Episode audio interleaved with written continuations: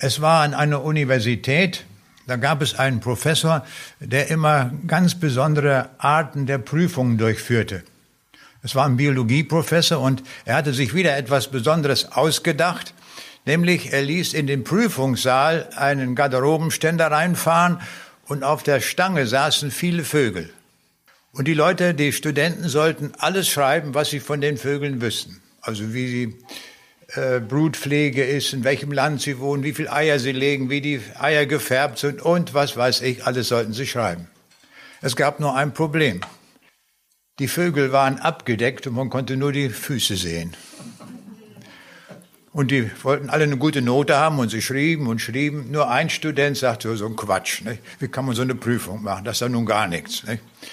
Und er war ärgerlich und nahm ein weißes Blatt Papier und ging nach vorne und gab das dem Professor ab und geht zur Tür. Da ruft der Professor ihn zurück. Er sagt, Sie haben vergessen, Ihren Namen drauf zu schreiben. Und da hob er so ein bisschen die Hose an und zeigte seinen Fuß und sagt, nun raten Sie mal, wer ich bin.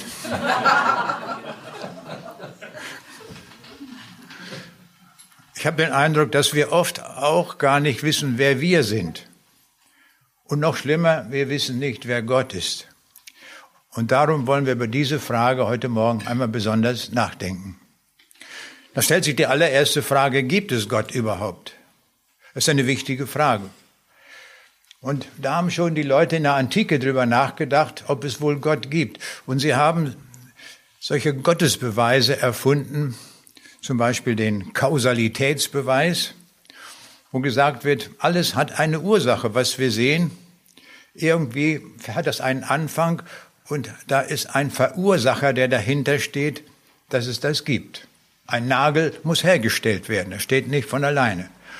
Und alles andere auch, ein Smartphone entsteht auch nicht von alleine, braucht einen Urheber. Und in diesem Sinne gibt es diesen Kausalitätsbeweis und das heißt, die Erde und das Weltall und auch wir Menschen brauchen eine Ursache, warum es uns gibt. Dann gibt es den kosmologischen Gottesbeweis, wo man sagt, dieses riesige Universum, sowas kann ja gar nicht von alleine entstehen, das braucht einen Urheber. Und so haben die Leute allerhand Gottesbeweise erfunden. Nur ist die Frage, brauchen wir solche Gottesbeweise? Und wenn man irgendwo von einem Gottesbeweis heute spricht, bekommt man gleich sehr viel Kritik. Und meistens wird dann geantwortet mit Kant. Ja, Kant, der Philosoph, der vor 200 Jahren lebte, der hat ja alle Gottesbeweise zerschmettert. Da ist nichts übrig geblieben. Und so hört man das immer wieder. Oder man sagt, Gott kann man nicht beweisen, aber man kann auch nicht beweisen, dass es ihn nicht gibt. Also das ist so eine Pattgeschichte, so ungefähr. Das hört man dann immer wieder. Der frühere Bundeskanzler Willy Brandt wurde kurz vor seinem Tode von seinem Sohn Peter Brandt gefragt, ob es Gott gibt und gibt es ein Leben nach dem Tod. Und daraufhin gab er die Antwort, ich weiß es nicht, ob es Gott gibt, ich lasse die Sache in der Schwebe. Und das ist das Allerschlimmste, was man tun kann, dass man sagt, das lasse ich in der Schwebe, dann kommt die Auferstehung und dann steht man da, ohne Gott. Also das ist die allerschlechteste Version, die wir tun können. Die Frage, kann man überhaupt Gott beweisen? Ist das möglich? Und diese Antwort gibt uns die Bibel im Römerbrief. Da steht, denn Gottes unsichtbares Wesen, das ist seine ewige Kraft und Gottheit, wird seit der Schöpfung der Welt ersehen aus seinen Werken, wenn man sie wahrnimmt, so dass sie keine Entschuldigung haben, denn obwohl sie von Gott wussten, haben sie ihn nicht als Gott gepriesen, noch ihm gedankt. Also hier sagt uns die Bibel, Gott ist sehr wohl beweisbar. Er hat sich nämlich beweisbar gemacht.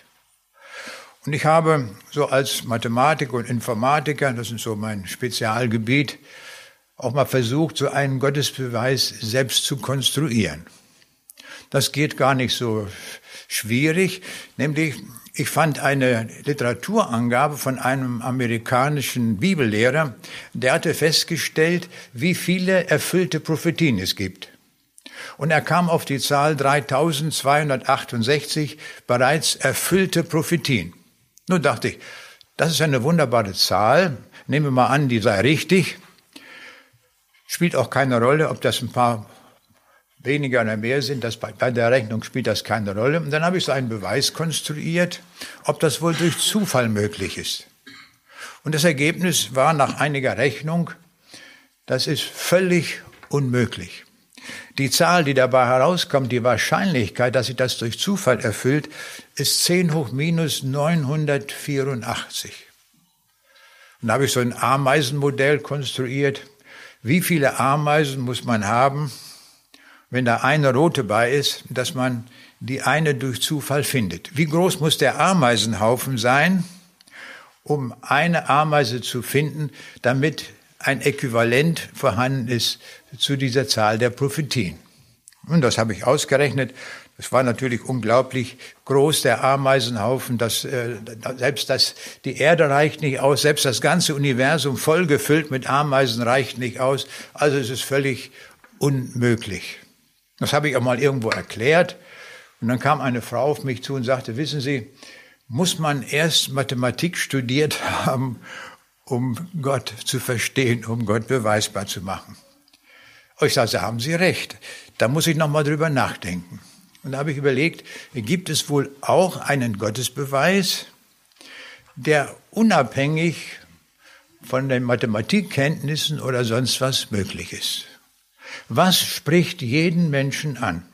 Egal, ob das ein Analphabet ist oder Nobelpreisträger, die ganze Spanne, also jeden Menschen.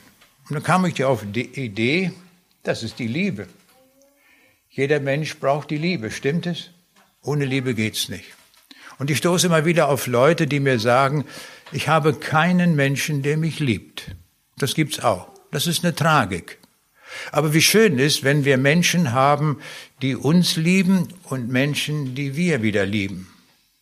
Und so habe ich gedacht, die Liebe ist eigentlich der Zugang, den wir finden, um Gott zu erkennen. Und jetzt haben wir natürlich ein Problem. Wie wollen wir einen Gott erklären, den man nicht sehen kann, den wir auch nicht hören können, akustisch, der sich nicht sehen lässt? Wie geht das? Und wir haben eben schon gehört, dass wir aus der Schöpfung das ableiten können. Aber wenn wir uns die Schöpfung ansehen, die Schöpfung ist nicht eindeutig. Die Schöpfung ist doppeldeutig. Die Schöpfung zeigt sich uns in einer Weise, dass wir dort Schönheit kombiniert finden mit Hässlichkeit. Da finden wir Güte mit Bosheit kombiniert, Dunkelheit mit Licht, Gewalt mit Sanftmut, Gefahr mit Sicherheit und Liebe mit Hass. Das gibt's alles in dieser Welt, in dieser Schöpfung. Die Heiden, die nichts von Gott wissen, haben darum eine Schlussfolgerung gezogen, sagen, es muss einen Gott geben, aber wir wissen nicht, wie er ist. Ist er gut oder böse? Und in den meisten Fällen haben sich die Heidenvölker entschieden dafür, es muss ein böser Gott sein. Und darum in vielen Völkern äh, opfern die Leute diesen Göttern, von denen sie wissen, die gibt es, oder einen gibt es, wie viele, das wissen sie auch nicht. Und dann opfern sie diesen Göttern. Und ich habe gehört von einem Stamm in Kamerun, die sind zu dem Gedanken gekommen, wenn wir Gott unsere Kinder opfern, sie also diesem Gott ausliefern, dann wird es uns gut gehen und wir werden eine gute Ernte haben.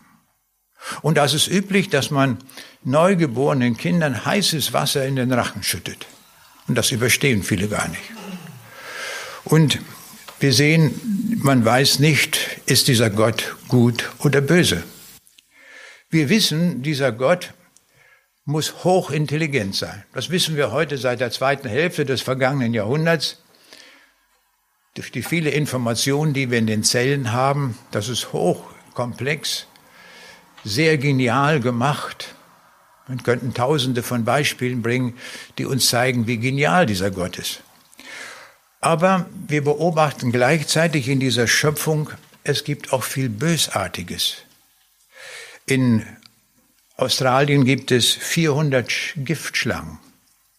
und man auf so eine Schlange tritt, das ist nicht sehr angenehm, die zubeißt, das ist dann meist mit dem Lebensende verbunden. Also große Gefahren in dieser Schöpfung. Und ich habe das selbst mal erlebt, ich war in Namibia zu Vorträgen und mein Gastgeber, der fuhr mit mir durch die namibische Wüste und da sah ich so einen ganz wunderbaren Baum. Und weil ich gerne fotografiere, wollte ich da ein Foto von machen. Aber ich wusste, da gibt es Schlangen in der Wüste. So, jetzt stand ich vor der Frage. Gehe ich zu dem Baum und fotografiere und setze dann mein Leben aufs Spiel? Wie geht das nun? Aber ich habe mich doch durchgerungen, ich mache mich da auf den Weg zu diesem Baum. Und da waren noch ein paar Büsche und an jedem Busch habe ich geguckt, ob eine Schlange rausguckt. War aber nicht der Fall. Dann ging ich durch, zack, mein Foto geschossen und dann aber schnell wieder weg. so ungefähr. Also die Angst vor der Gefahr, die da überall lauert. Bei einer anderen Reise war ich in Australien gewesen, im Norden von Australien. Es war ein heißer Tag gewesen und da gibt's nur eins, rein in das Wasser klares Wasser. Und dann stand ein Riesenschild davor am Strand, Baden allerstrengstens verboten. Ich denke, was ist das denn hier? Man kommt hier weit gereist und darf ja noch nicht mal baden und Wasser ist doch genug da. Aber dann stand auch die Begründung da, hier gibt es eine Qualle, die Würfelqualle, und das ist das giftigste Tier der Welt. Eine Schlange, eine, eine, eine Qualle, man kann durchgucken durch die, durch die, durch die Qualle. Aber die hat lange Tentakeln und da spritzt sie ein Gift aus, da kennt man kein Gegenmittel. Und dieses Gift wirkt sofort. In wenigen Minuten ist man tot. Man hat noch kein Mittel dagegen. Also es ist unglaublich, ähm, was es in dieser Schöpfung gibt an Gefahren, an Böswilligen. Das müssen wir sehen. Und wir wissen nicht, ist dieser Gott wirklich nun böse oder ist er gut? Es gibt ja auch viel Gutes in dieser Welt, wo wir staunen, nicht wahr, was für Früchte alles da wachsen und die Sonne scheint und wir haben viel Gutes davon. Und so stehen wir vor der Frage, wie ist dieser Gott? Und da stehen wir davor und ein Journalist hat das einmal in seinem Buch gut beschrieben und er hat sich das so vorgestellt, wie dieser Gott wohl sein mag. Und er sagt, wahrscheinlich wie ein ins überdimensionale und übermenschliche gesteigerter Comicheld, ein kosmischer Superman, Batman oder Spider-Man, stark, unverwüstlich, Athlet und Sheriff, Beschützer von Recht und Ordnung für das ganze Universum. So hat er sich Gott vorgestellt, nicht wahr? Also so ein Sheriff, nicht wahr, der da aufpasst und so weiter. So hat er sich Gott vorgestellt. Und wir merken das jetzt schon, was ich jetzt allen gesagt habe, was die Heiden gesagt haben, was die, uns die Wissenschaftler sagen. Keiner weiß, wer Gott ist. Das hilft uns auch alles nicht weiter, ob er gut oder böse ist. Und was tut Gott? Er informiert uns selbst, wer er ist. Wir kommen da niemals dahinter, wer er ist. Er informiert uns. Und so nenne ich einige Beispiele, wie er sich vorstellt. Da wären wir nie drauf gekommen. Kein Mensch von uns. Keiner. Und er sagt uns in Jesaja 55, Vers 8, denn eure Gedanken sind nicht meine Gedanken und eure Wege sind nicht meine Wege. Also hier sagt er uns schon, wir können ihn gar nicht voll erfassen. Wir hängen davon ab, dass er sich uns vorstellt. Und das tut er dann. Er sagt in Johannes 3, Vers 16, denn also hat Gott die Welt geliebt, dass er seinen eingeborenen Sohn gab, auf dass alle, die an ihn glauben, nicht verloren gehen, sondern das ewige Leben haben. Boah, wir merken, es ist ein liebender Gott. Er stellt sich vor als der liebende Gott, der uns liebt und der nicht will, dass wir verloren gehen, sondern hat dafür seinen Sohn hingegeben, seinen eigenen Sohn. Also das ist eine Liebe ohne Gleichung, sowas kennen wir nicht. Oder in Jesaja 51, Vers 6 heißt es, mein Heil bleibt ewiglich und meine Gerechtigkeit wird nicht zerbrechen. Es ist ein gerechter Gott. Wir Menschen sind ja ungerecht. Und jetzt haben wir nächste Woche die Wahlentscheidung und viele Parteien werben mit Gerechtigkeit, weil wir keine Gerechtigkeit in der Welt haben. Und hier ist ein Gott, der sagt, ich bin gerecht, absolut gerecht. Im Psalm 100, Vers 5 heißt es, seine Gnade währt ewig. Gnade ist Geschenk. Und das wert ewig, wird uns hier gesagt. Und noch etwas, 2 Samuel 7, 28, du bist Gott und deine Worte sind Wahrheit. Wie oft werden wir belogen? Es stimmt alles gar nicht, was gesagt wird. Und hier stellt sich Gott als derjenige vor, der die Wahrheit ist. Bei ihm erfahren wir die Wahrheit. In Jeremia 31,3 heißt es, ich habe dich je und je geliebt, darum habe ich dich zu mir gezogen aus lauter Güte. Er hat uns geliebt, je und je. Wir sind geliebte Menschen. Also das, was, das Böse, was wir sehen, hat eine Ursache. Wo denn liegt die Ursache? Es gab einen Sündenfall und da ging alles den Bach runter. Als die Schöpfung fertig war, hat Gott das Urteil gesagt, und siehe, es war sehr gut. Alles war okay. Dann fiel der Mensch in Sünde, weil Gott ihm ein Gebot gegeben hat, du sollst nicht essen von diesem Baum. Und genau das tun sie. Da haben sie das Gebot verletzt und das ist der Sündenfall gewesen. Da sind wir reingerasselt in die Sünde und wir sind alle infiziert, ohne Ausnahme. Alle, die ganze Menschheit ist infiziert von dieser Sünde und dieser Sündhaftigkeit. Wir können letztlich gar nicht anders, dass wir sündigen. Aber Gott kann, lässt keine Sünde in seinen Himmel hinein. Nicht eine einzige Sünde wird durchkommen. Wie können wir denn Sünde beseitigen? Überhaupt nicht. Können wir gar nicht. Nichts hilft dagegen. Und hier wird uns gesagt von Gott, er hat Abhilfe geschaffen, indem er seinen Sohn hingegeben hat am Kreuz, wo die Sünde bezahlt wurde. Und dort können wir hinkommen, da werden wir die Sünde los und damit ist der Weg zum Himmel frei. Ist das nicht gewaltig? Das hätten wir doch nie erfinden können. Da sind wir doch einzig und allein abhängig auf diesen Gott. In 2. Korinther 1, Vers 3 heißt es, gelobt sei Gott, der Vater der Barmherzigkeit. Er ist der Ursprung der Barmherzigkeit überhaupt. Und deine Augen werden den König sehen in seiner Schönheit. Hier hat sich Gott vorgestellt in so unvorstellbarer Weise mit allen Merkmalen, die uns eigentlich fremd sind. Und das ist das, was wir in der Welt beobachten. Das gibt es in der Welt gar nicht. Schon wenn wir nachdenken über die Liebe, es haben viele Philosophen nachgedacht, was ist Liebe und auch viele andere Leute. Und ich will einmal ein paar Beispiele nennen, was dabei rausgekommen ist. Und das ist äußerst spärlich. Wir kriegen nicht raus, was Liebe ist. Was ist das denn? Eine Schauspielerin bekannte nach der beendeten Beziehung, nachdem die Liebe abgebrannt war, stand, stank es nur noch nach Schwefel. Was ist das denn? Erst große Liebe, nicht himmelhoch jauchzen und dann stinkt's nach Schwefel, wo der Krach kommt. Oder ein britischer Sänger sagte einmal, ich habe so viel Geld, ich kann mir alles kaufen und leisten. Aber die Liebe kann ich nicht käuflich erwerben.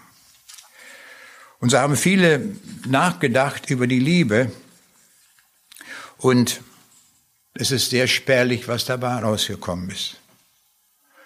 Aber dieser Gott lässt uns nicht alleine, er sucht uns. Er macht sich auf die Suche nach uns.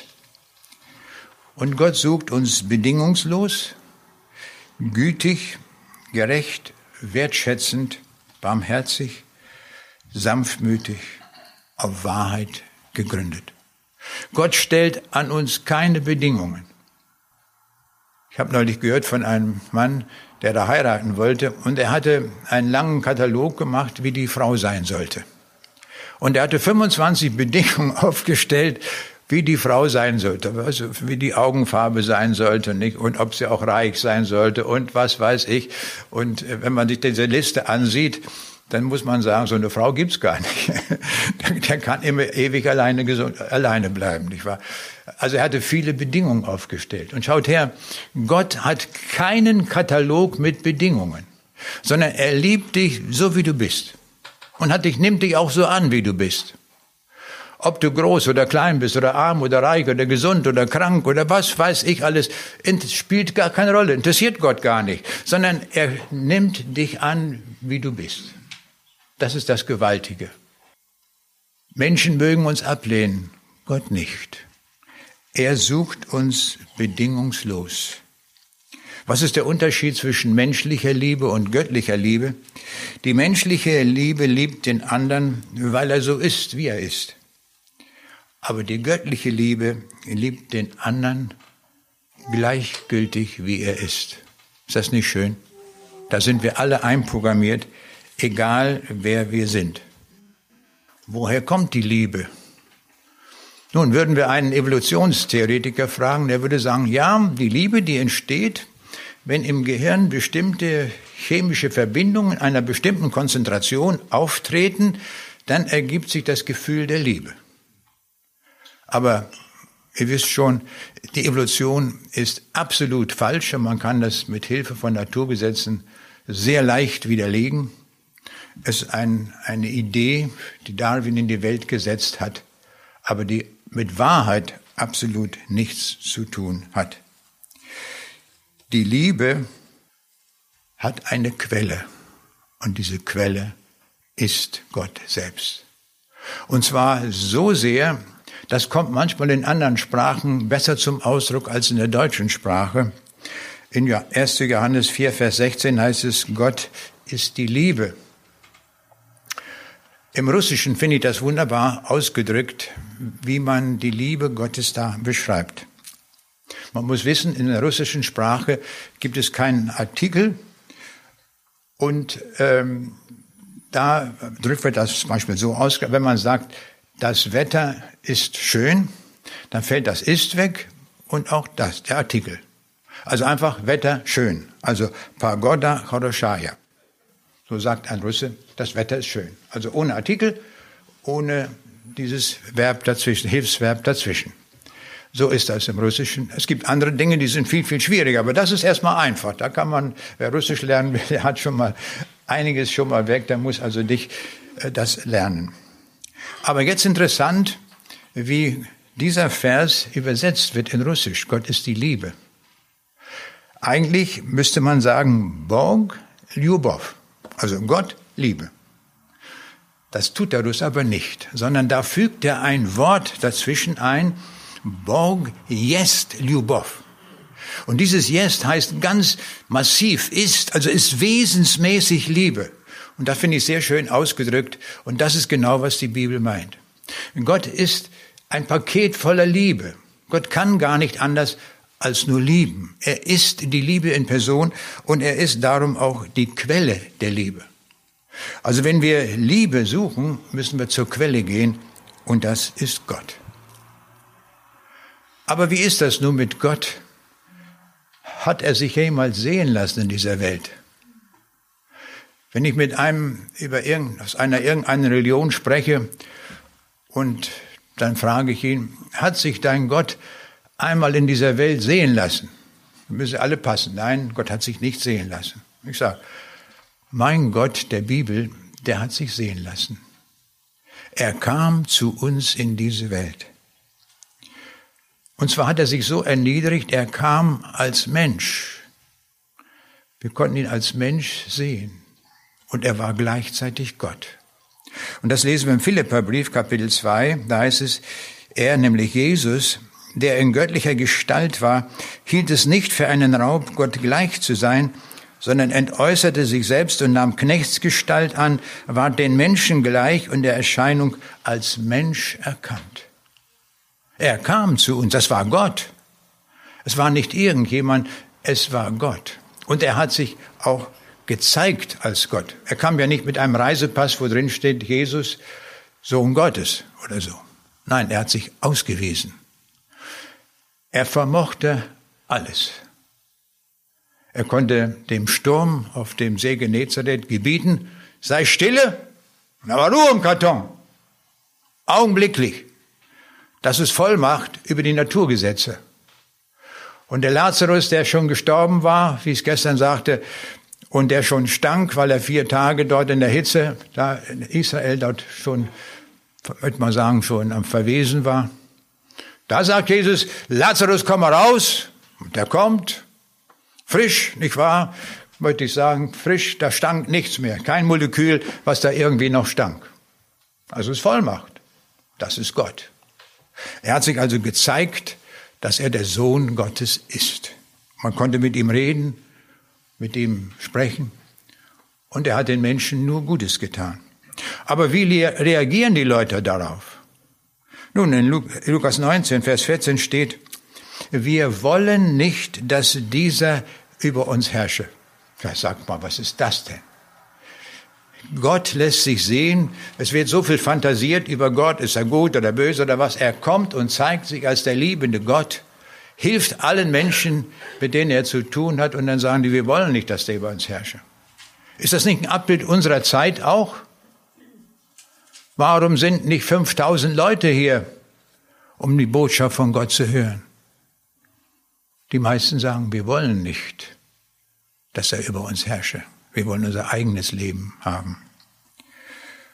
So gibt es viele Gründe, warum die nicht wollen. Die Muslime sagen, Jesus ist nicht Gottes Sohn, ist was anderes. Und dieser Jesus ist traurig darüber, dass sie ihn ablehnen. Und er beklagt das in Lukas 7, Vers 33 bis 34. Er sagt, Johannes der Täufer fastete oft und trank keinen Wein. Da habt ihr gesagt, der ist doch verrückt. Nun ist der Menschensohn gekommen und isst und trinkt, wie jeder andere Mensch auch, und ihr beschimpft ihn, er ist ein Fresser und Säufer, Verbrecher und anderes Gesindel sind seine Freunde. Stellen wir uns das mal vor. Er, er, beschäftigt sich mit allen Leuten, er fragt gar nicht, wie viel sie gesündigt haben. Er setzt sich zu denen hin, isst mit ihnen, hat Gemeinschaft mit ihnen. Und die Leute sind entsetzt darüber. Wir merken, er wird abgelehnt. Was würden wir an seiner Stelle tun? Also ich müsste sagen, würde sagen, wenn ich so abgelehnt wäre, wenn ich an seiner Stelle wäre, ich würde sagen, tschüss, ihr lieben Leute, ihr wollt mich nicht, ich gehe wieder zurück zu meinem Vater im Himmel. Da gibt es das alles nicht. Aber stellt euch vor, Jesus tut das nicht, sondern er setzt noch einen drauf. Er tut etwas, was kein Prediger in dieser Welt je hat tun können. Was nämlich? Er tut genau das, was er lehrt. Ich wünschte mir auch, dass ich immer das tue, was ich lehre. Aber schaffen wir nicht, oder? Packen wir nicht. Menschen und können fallen. Jesus war der Einzige, der genau das ausgefüllt hat, was er gelehrt hat. In Römer 12 heißt es, freut euch mit den Fröhlichen und weint mit den Weinenden. Was hat Jesus getan? Auf der Hochzeit zu Kana war der Wein ausgegangen. Da hat er den besten und edelsten Wein gemacht. Und dann konnten die Leute feiern. Jesus war kein Freund von Traurigkeit. Er hat dort mitgefeiert. Mit Wein sogar. Manche lehren, das soll man nicht tun, kein Wein trinken. Stimmt aber nicht. Jesus hat Wein gemacht und er war fröhlich mit den Fröhlichen. Aber er hat auch geweint mit den Trauernden.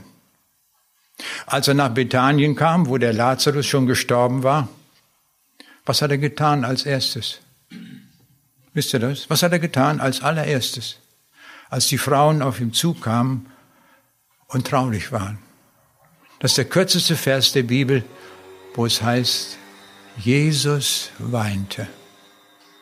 Er weinte mit den Frauen. Die waren traurig und er war auch traurig. Hat mir mal jemand gesagt, ja, der hat geheuchelt, denkst du. Jesus hat nie geheuchelt. Er war immer echt, immer. Heucheln ist eine ganz schlimme Sünde. Er hat nie gesündigt. Es stimmte immer bei ihm. Und das war alles echt. Und wenn er geweint hat, hat er echt geweint. Mit den Frauen, die traurig waren. Das hat er gemacht. Und er setzt noch einen drauf. Der Petrus fragt ihn, wie oft muss ich meinem Bruder vergeben? Genügt es siebenmal? Also er war so ein bisschen mathematisch angehaucht, der Petrus, wollte er wissen, siebenmal, nicht wahr? Und Jesus gibt ihm zur Antwort, ich sage dir, nicht siebenmal, sondern siebenmal siebzigmal. Haben wir schnell raus. 490 Mal musst du vergeben, bei 491 kannst du sagen, nein. War aber nicht so gedacht, sondern damit wollte Jesus sagen, vergib deinem Bruder immer. Ohne Ausnahme. Immer.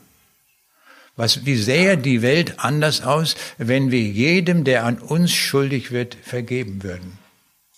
Das ist ein Punkt. Jesus hat das getan. Er hat das gelehrt und er tat es. Und das ist eine große Hoffnung für uns, wenn wir zum Herrn Jesus kommen mit unserer Schuld und ihm sagen, Herr, bitte vergib mir. Was wird er sagen?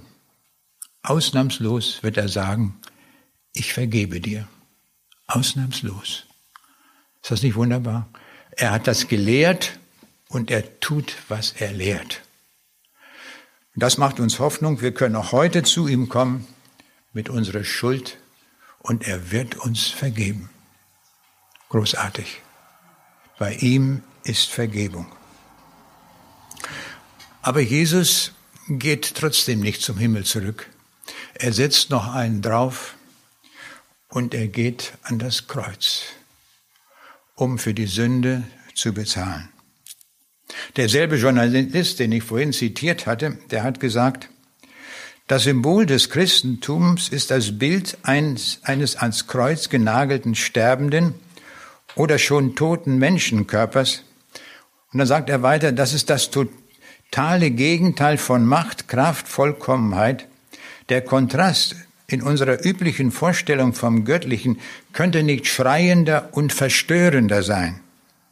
Der Gott, der im Stall geboren wurde und am Kreuz starb, der sich tiefer als alle anderen ins irdische und diesseitige verstrickt hat, steht daher paradoxerweise am wenigsten in der Gefahr, eine selbstgemachte Kultpuppe seiner Verehrer zu sein. Ihn hätte sich niemand ausgesucht und ausgedacht. Hat er gut beschrieben. Das stimmt. Da hat er recht. Dieser Jesus hat sich aufgeopfert bis zum letzten, bis zum Tode. Er ist gestorben nicht wegen der eigenen Sünde, sondern wegen unserer Sünde. Und damit ist die Sünde bezahlt, sie ist beglichen, darum kann jeder kommen heute und sagen, ich habe auch gesündigt. Herr Jesus, vergib mir. Und was wird er sagen? Ich vergebe dir, wenn wir aufrichtigen Herzens zu ihm kommen. Wie ist das eigentlich mit dieser Liebe? Ich möchte es vergleichen mit einem Naturgesetz. Ich habe ja neulich über die Naturgesetze gesprochen. Die Naturgesetze sind so ehren, dass sie nie kippen können. Das ist etwas Festes, was wir in unserer Schöpfung haben. Durch nichts sind die Naturgesetze aufzuhalten. Aber Naturgesetze werden dadurch geprüft, dass sie einem sehr harten Test unterzogen werden. Sie müssen auf Herz und Nieren geprüft werden, ob sie sich wirklich immer so verhalten. Die Liebe Gottes wurde auch getestet. Im Hohelied ist etwas gesagt über die Liebe Gottes. Denn die Liebe ist stark wie der Tod und ihr Eifer ist fest wie die Hölle. Ihre Glut ist feurig und eine Flamme des Herrn. Also, hier wird gesagt, die Liebe Gottes ist so stark wie der Tod. Das heißt also, auch im Tod hört die Liebe nicht auf. Und das hat Jesus bewiesen am Kreuz. Dort wurde er diesem Härtetest ausgezogen. Der erste Test fand statt. Die Oberen in Israel sagten, ist er Gottes Sohn, dann steige er vom Kreuz. Also das wollten die sehen. Also wenn du Gottes Sohn bist, dann steig doch vom Kreuz. Was wäre dann passiert, wenn er runtergegangen wäre vom Kreuz? Er machen können, hat er die Macht dazu. Dann wäre dieser Satz über die Liebe Gottes, die so stark ist wie der Tod, widerlegt. Stimmt also nicht. Können wir sagen. Dann der Schächer am Kreuz, der sagte, hilf dir selbst und uns. Eine weitere Herausforderung, runterzusteigen vom Kreuz. Und einen dritten Test gab es, da heißt es auch, die vorübergingen, höhnten, ist er der Christus, so steige er vom Kreuz. Jesus blieb am Kreuz und starb. Wir sehen, die Liebe Gottes hat nicht Halt gemacht vor dem Tod. Das ist wichtig zu wissen. Er hat durchgehalten, der Test eines Naturgesetzes der Liebe Gottes ist bestanden. Auf diese Liebe können wir uns auch verlassen. Wir sehen, die Liebe Gottes hat sich deutlich erwiesen am Kreuz. Da haben wir den letzten Beweis über seine Liebe, die durchhält bis zum Tod. Und mit dieser Liebe liebt er uns. Jetzt werden wir sagen, das habe ich alles gut verstanden, das war ja auch nicht schwer zu verstehen. Sind wir dadurch gerettet, wenn wir das wissen? Antwort nein. Auf keinen Fall. Diese Liebe muss es in unserem Herzen greifen. Dass wir sagen, diese Liebe gilt auch für mich. Herr Jesus, ich komme zu dir und ich bitte dich, mache Wohnung in meinem Herzen. Dann haben wir Jesus in unserem Herzen und dann sind wir wirklich gerettet. Wir sehen also, ein Gottesbeweis ist sehr gut, den haben, hat uns Gott selbst geliefert, den haben wir nicht gemacht, hat kein Philosoph erfunden, sondern Gott hat sich uns erwiesen als der Gott der Liebe und er ruft uns, dass wir zu ihm kommen. Und er sagt uns deutlich, ohne den Herrn Jesus sind wir alle verloren, ohne Ausnahme. Das müssen wir deutlich wissen. Gibt es keine Rettung. Jesus macht mit dir einen ungewöhnlichen Tausch heute. Das will ich einmal erklären. Das ist mir mal zum Gleichnis geworden. Ich komme ja aus Ostpreußen und unsere erste Station hier im Westen war die Insel Föhr. Und da bin ich zur Schule gegangen. War ich neun Jahre alt. Und damals war so unter uns Jungs üblich, dass wir Briefmarken gekungelt haben. Wir haben gesammelt, was wir da herkriegen konnten, wie das Jungs so machen. Und bevor die Schule anfing, haben wir uns in so einem Kellerfenster, in so einem Kellerschacht, nicht wahr, so ein Fenster, so, die, vor den Fenstern ist da so ein Schacht, da haben wir uns reingesetzt und haben Briefmarken getauscht. Warum in diesem Kellerschacht? Nur weil der Wind da nicht wehte. Sonst wären uns die Marken weggeflogen. Aber was war, wir hatten, wir kannten uns gut aus in den Briefmarken und wussten ganz genau, was eine gute ist, eine weniger teure und so weiter. Und dann haben wir immer getauscht auf Gleichheit. Und manchmal hatte jemand eine sehr gute Marke, dann wollte er dann zwei oder drei dafür haben, andere, die nicht so wertvoll sind. Haben wir natürlich gerne gemacht, da hatten wir eine wertvollere Marke gefunden. Wir sehen also, unser Tausch war immer auf Gleichheit abgestimmt. Und jetzt kommt, was zum Gleichnis wurde. Jesus tauscht auch. Habt ihr das gewusst? Aber er tauscht nicht Briefmarken. Was tauscht er? Jesus tauscht den unterschiedlich, genau das Gegenteil, den unterschiedlichsten Tausch. Größer kann der Unterschied gar nicht sein. Er tauscht nämlich unsere Sünde ein, die wir ihm bringen, gegen den Himmel. Und zwar genauso geht das. Wir bringen ihm unsere Sünde und sagen, Herr Jesus, hast du den ganzen Mist meines Lebens. Und er sagt, dazu kam ich in die Welt, um dafür zu bezahlen. Dankeschön, gib mal her, alles. Und ich schenke dir jetzt den Himmel. Genau das tut Jesus. Wenn du diesen Tausch nicht machst, dann kann ich dir nur eins sagen. Du musst ziemlich dumm sein. Aber du, ich vermute, ihr seid sehr klug. Und darum machen wir diesen Tausch. Wir kommen heute zum Herrn Jesus und machen diesen Tausch. Denn dazu ist er in die Welt gekommen, um diesen Tausch mit uns zu machen. Ist das nicht gewaltig? Und es ist beachtlich zu sehen, wie Menschen das auch tun. Ich möchte schließen mit einer Geschichte, die mich immer wieder bewegt. Nach dem Krieg wohnten wir auf der Insel Föhr und dann kam mein Vater aus französischer Gefangenschaft zurück und dann haben wir im Wendland gewohnt, also hier im äußersten Zipfel von Niedersachsen. Und dann bin ich in Lüchow zur Schule gegangen und es war damals auch noch Hungerszeit. Warum? Es gab nämlich damals Brotmarken. Man konnte nicht zum Bäcker gehen und beliebig viel Brot kaufen, sondern bekam eine Brotkarte pro Person. Und wenn man zum Bäcker ging und ein Brot kaufte, dann kam der Bäcker und hat mit der Schere so einen Schnippel rausgeschnitten und dann bekam man dann Brot zugeteilt. Und diese Brotkarte war so minimal konstruiert, dass man davon nicht starb, aber auch nicht richtig leben konnte. Man hatte immer Hunger. Nur ich hatte es sehr gut. Warum?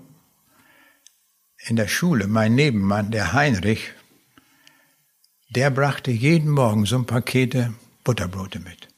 Mit feinstem Käse, Schinken, der kam nämlich vom Bauernhof. Und der sah mich, armen Flüchtlingsjungen, und er hat mich gut mitversorgt. Natürlich habe ich ihm auch immer hier und da was vorgesagt. Er war so ein, nicht ganz so helle, aber kein Problem. Er hatte ein Herz. Er hatte ein Herz und war barmherzig und hat mich somit durchgefüttert. Unwahrscheinlich.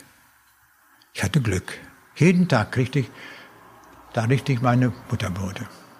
Ich habe später mit ihm Kontakt aufgenommen und eines Tages, das ist erst jetzt ein paar Jahre her, da wurde er schwer krank.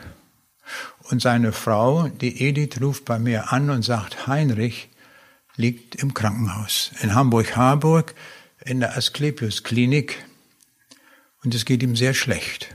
Er liegt schon auf der Intensivstation. Ich sage, kann man ihn denn mal besuchen? Ja, sagt sie, das geht. Nun kamen wir dort an, meine Tochter kam auch mit und da wurden wir erstmal so richtig vermummt.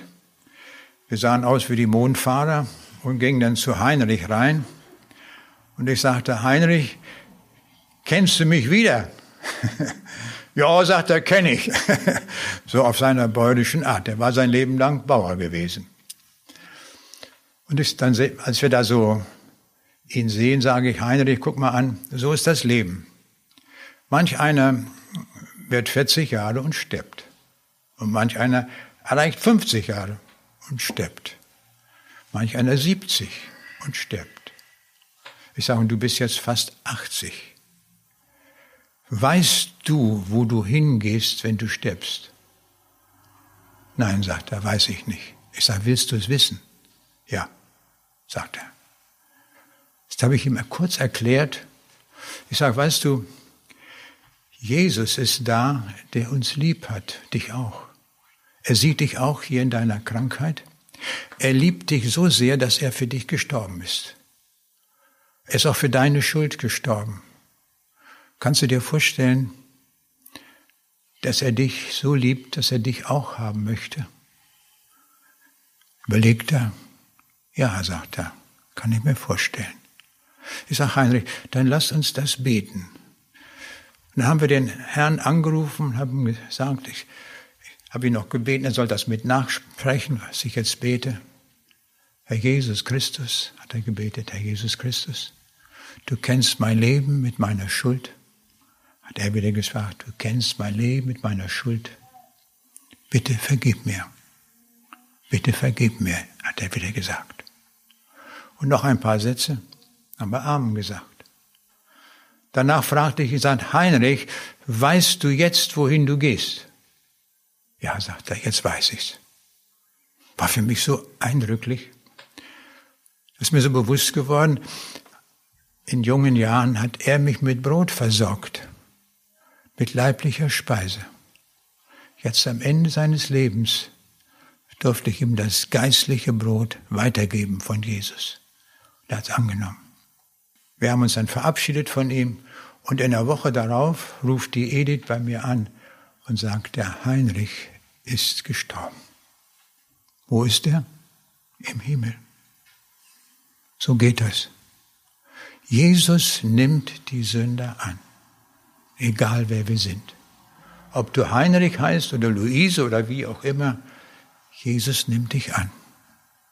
Mache heute diesen Tausch mit Jesus, er gibt ihm die Sündenschuld deines Lebens ab und lass dir den Himmel schenken. Wie Heinrich. Ist das kompliziert? Überhaupt nicht. Manchmal machen Menschen das nur so kompliziert. Jesus hat uns das so einfach gemacht, dass das jeder tun kann, auch schon Kinder. Wir können uns auf den Weg machen. Und das wollen wir tun heute. Diese Gelegenheit nutzen, die der Jesus uns anbietet, dass wir gleich hinterher hier in den Raum reingehen, und dahinter ist ein Jugendraum. Und wer sagt, ich bin mir nicht gewiss, ob ich in den Himmel komme, dann kommen wir dorthin und dann werden wir dem Herrn Jesus die Schuld abladen, übergeben und bitten den Herrn, nimm mich an, so wie ich bin, und schenke mir deinen Himmel.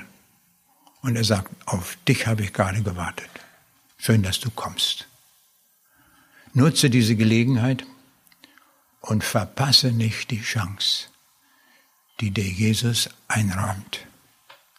Du darfst wissen, er liebt dich und aus der Liebe, seiner Liebe heraus will er dir den Himmel schenken. Aber mit der Sünde kommst du nicht rein in den Himmel. Und dafür ist er gekommen und er will dir alles vergeben. Wir wollen die Gelegenheit nutzen. Es können auch mehrere gleichzeitig kommen. Ich werde das für alle erklären. Und dann werden wir gemeinsam beten. Und dann machen wir den Übergang genau wie bei Heinrich. Und dann dürfen wir gewiss sein, was der Herr verspricht, das hält er. Und dann werden wir gewiss uns im Himmel wiedersehen. Ist das nicht gewaltig?